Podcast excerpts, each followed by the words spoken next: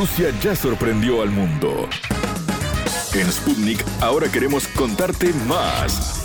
Historias, curiosidades, sitios de interés, estilo de vida, destino Rusia.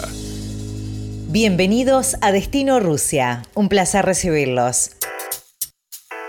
En el programa de hoy conversamos con Santiago Aysen, descendiente de inmigrantes ruso-ucranianos, quien vive en la República Argentina. Aysen forma parte del coro ruso Likuy, de la ciudad de Bariloche, y mantiene intacto su amor y conocimiento por la cultura y tradiciones eslavas, gracias a lo que le han transmitido desde niño tanto su padre como sus abuelos y bisabuelos, que llegaron a Sudamérica a comienzos de 1900. El coro Likuy es dirigido por Olga Lyudkova. En el mes de noviembre del 2020, Lyudkova recibe una invitación para participar del certamen Capilla de Cristal de Moscú. Un honorable jurado moscovita eligió, entre más de 12 elencos, a Likuy como el mejor coro mixto, consagrándose con el primer puesto. Compartimos la nota con Santiago Aysen. La entrevista. Un verdadero placer recibir en Destino Rusia a Santiago Aysen, descendiente de inmigrantes rusos que llegaron ya hace muchísimos años a Sudamérica. Y Santiago nació en Argentina y además forma parte del coro ruso de Bariloche. Así que muchas cosas para charlar con él.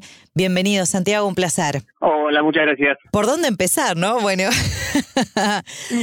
primeramente que nos cuentes eh, justamente acerca de tu ascendencia familiar, de esas raíces rusas que, que, tenés y bueno, y que te hacen hoy parte del coro ruso de, de Bariloche. El coro se llama Likud, ¿verdad? Liquid. Liquid, ahí va. La gran mayoría son canciones litúrgicas, pero hemos cantado en algunos momentos algunas canciones de folclore. Y lo que sí es importante es que todos sepan el, el idioma, ¿no? Muchos han, han, tenido que aprender ruso específicamente por el coro. Hay muchos que se han interesado por aprender por el coro, pero la gran mayoría, inclusive yo cuando empecé, porque ahora sé un poco de ruso, pero antes no sabía, la gran mayoría lo que, lo que hacíamos era aprender la fonética.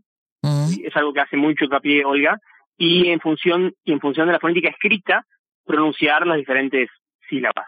Entonces, yo por ahí preguntaba qué significa, pero no podía, hasta más adelante, yo por ejemplo no podía leer cirílico, no podía pronunciar el ruso, y la gran mayoría, la gran mayoría no, pero hay mucha gente, te diría más de la mitad, que no lee cirílico, no lee ruso, pero canta muy bien por la, la, fonética porque es uno de los aspectos que Olga hace mucho hincapié, que, que se hable bien, digamos, se pronuncie bien. Mira qué interesante. Bueno, y ya que estamos hablando del coro, contanos eso, cómo, cómo nació este coro que se dedica específicamente a, a canciones rusas, que está ahí en, en, Bariloche, en Argentina, y cómo te enteraste vos y terminaste formando parte de, de ahí. Bueno, si querés en, en, palmo ahora con lo que me habías preguntado, dejé pendiente que eran mis raíces y, y llego a lo del coro, como quieras. Bueno. ¿no? Voy directamente al coro. Como quieras vos. Yo soy tercera generación de ruso barra ruso-ucranianos en Argentina, porque en el momento que mis antepasados salieron era Rusia y ahora es Ucrania. Los que vinieron fueron mis bisabuelos. Bien. Vinieron ambos de la ciudad de Odessa, de Ucrania, mm. eh, o sea, actual Ucrania, y la verdad que no me acuerdo en, en qué año exactamente llegaron, pero llegaron por separado y se conocieron acá. Por los años 20, capaz, porque las primeras inmigraciones fueron por ahí. Creo un poquito antes, creo que fue en, en el 8. Ajá. Sí, creo que fue en el 8, eh, un poquito antes, pero sí, y a partir de y la, la única sangre... O sea, comienzos de 1900, digamos. Exacto, creo que, si no me equivoco, en 1908 es, es el registro que tenemos de la llegada de mi bisabuela María, uh -huh. María Kremenetzer, y después mi bisabuelo Benjamín Eisen, no, no, no, no tenemos exacta la fecha, pero sabemos que fue alrededor de ese año, de esos años. ¿Y sabes por qué se vinieron, Santiago? No sé, creo que en el caso de ellos fue la clásica buscar mejores rumbos en, en América.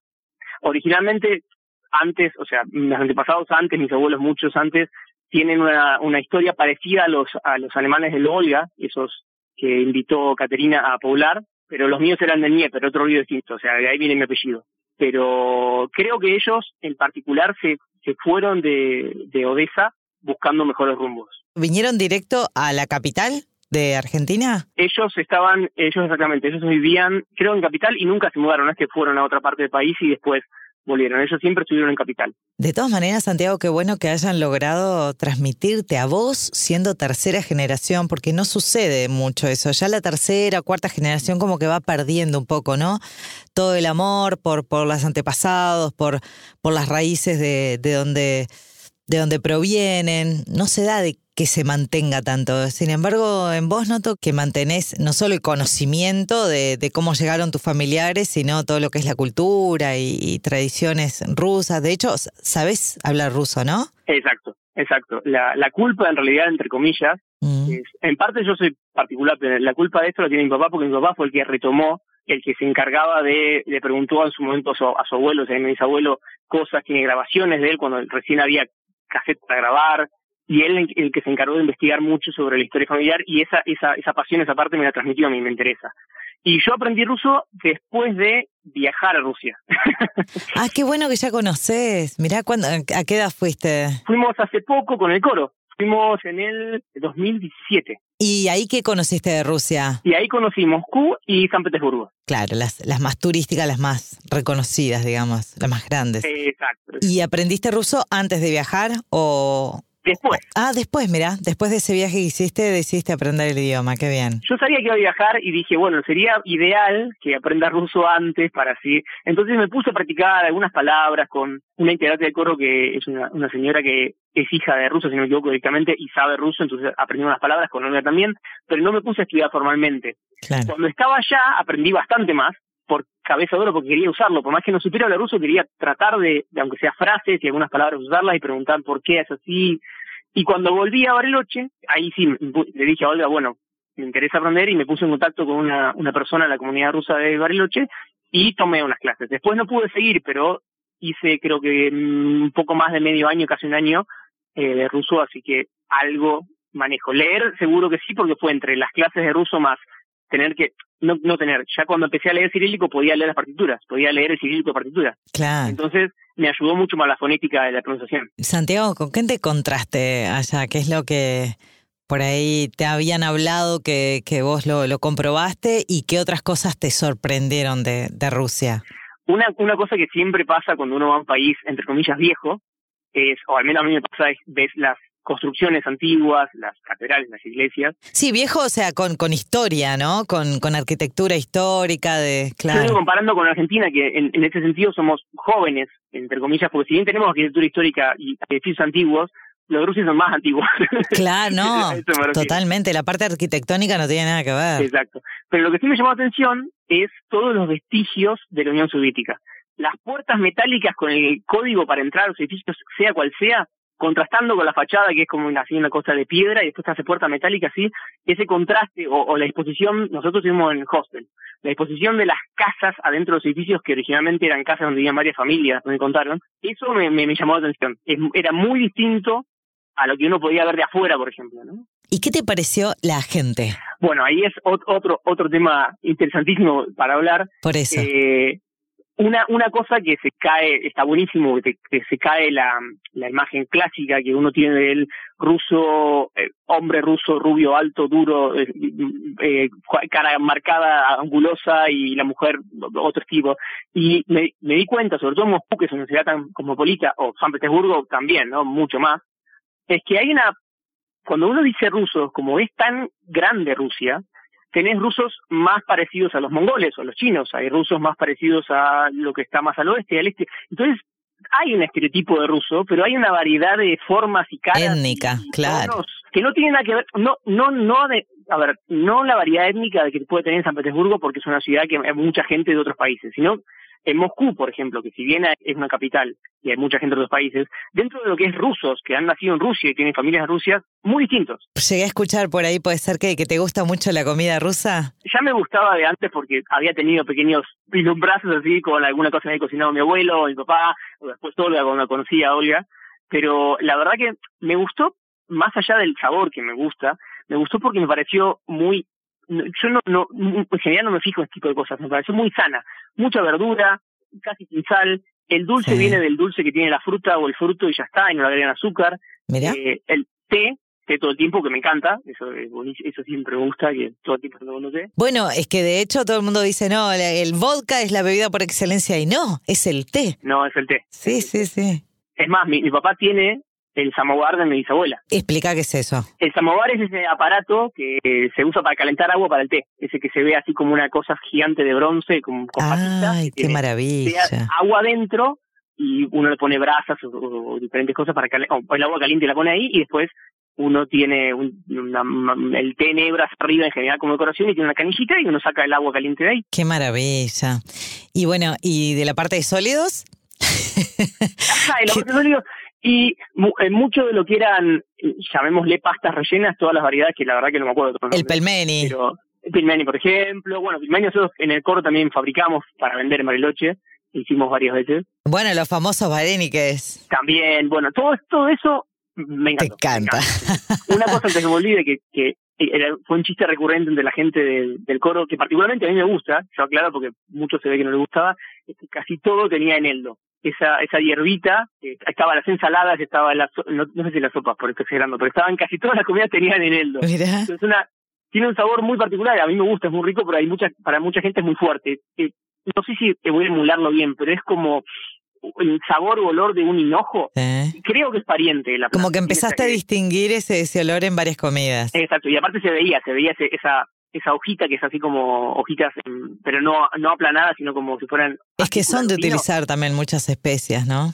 Sí, sí, sí, Santiago, bueno, vamos al, al, tema del coro ahora, ruso, del que sos parte. Vamos a, contarle a la gente, porque la nombraste un montón de veces, quién es Olga, que no me acuerdo de apellido ahora de Olga, capaz que vos te lo acordás bien. Sí, Olga Yutkova. Ahí va, Lyudkova, que Olga es la directora del coro ruso de Bariloche. ¿Cómo llegaste al coro? Yo tengo todas historias interesantes para todo, así que ahí va, la historia. Eh, yo hacía muchas, muchos años que tenía ganas de cantar en coro y no lo había hecho por diferentes razones. Cuando, cuando empecé a estudiar en Bariloche, una, una profesora armó un corito así para la gente de la carrera de biología y yo me metí y me gustó, pero no prosperó. El coro duró, no sé, tres meses. Cuando terminé la carrera empecé a estudiar un doctorado, una persona que trabajaba conmigo en el laboratorio me comenta un día, sí, yo estoy yendo a un coro ruso. Ah, digo, yo tenía, hace rato tenía ganas de empezar un coro. Y dice, venite, venite un ensayo. Y bueno, en el medio yo, yo tenía todo el tiempo consciente y presente mi, mi, ascendencia, ¿no? Claro. Obviamente. Pero bueno, yo dije, yo, yo estaba pensando, quiero cantar un coro ruso, quiero cantar un coro, tenía ganas. Y fui a un ensayo y me gustó y me quedé. Bien, divino, claro. No, aparte tiene mucho que ver con tus raíces y, demás, y sabías el idioma, o sea, tenías un montón de, puntos de ventaja también. Sí, lo, del idioma vino después, pero al principio me, me, llamó mucho la cuestión musical y la idea de, de empezar a, a, meterme con el idioma, eran mis primeros mis primeros avances con el cirílico y con el ruso, y la verdad que fue lindo, fue lindo. ¿Vas a volver a Rusia en algún momento? ¿Tenés pensado regresar?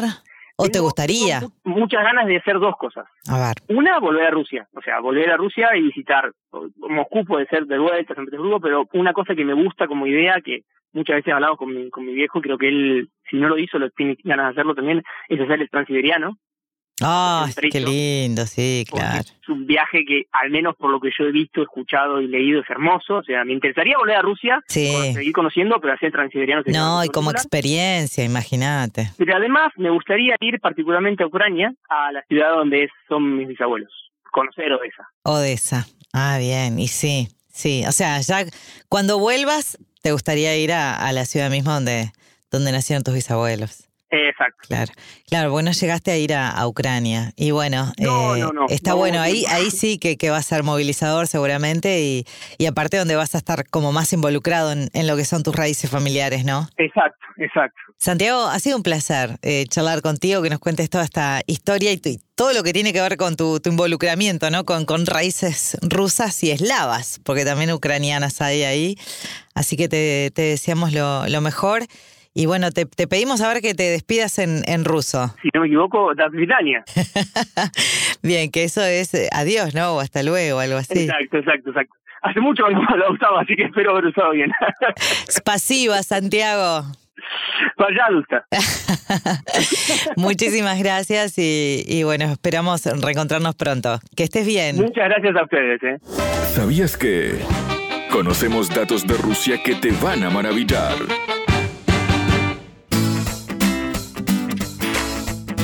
Odessa es la tercera mayor ciudad de Ucrania. Cuenta con el puerto comercial marítimo más grande del país. Su estilo arquitectónico, influido por el francés y el italiano, da un aire mediterráneo a la ciudad que a menudo se denomina la perla del Mar Negro. Debajo de la ciudad hay una gran red de pasajes subterráneos y laberintos que forman una de las catacumbas más grandes del mundo, con una longitud de túneles de aproximadamente 2.500 kilómetros. Hasta aquí, Destino Rusia. Gracias por acompañarnos. Destino Rusia.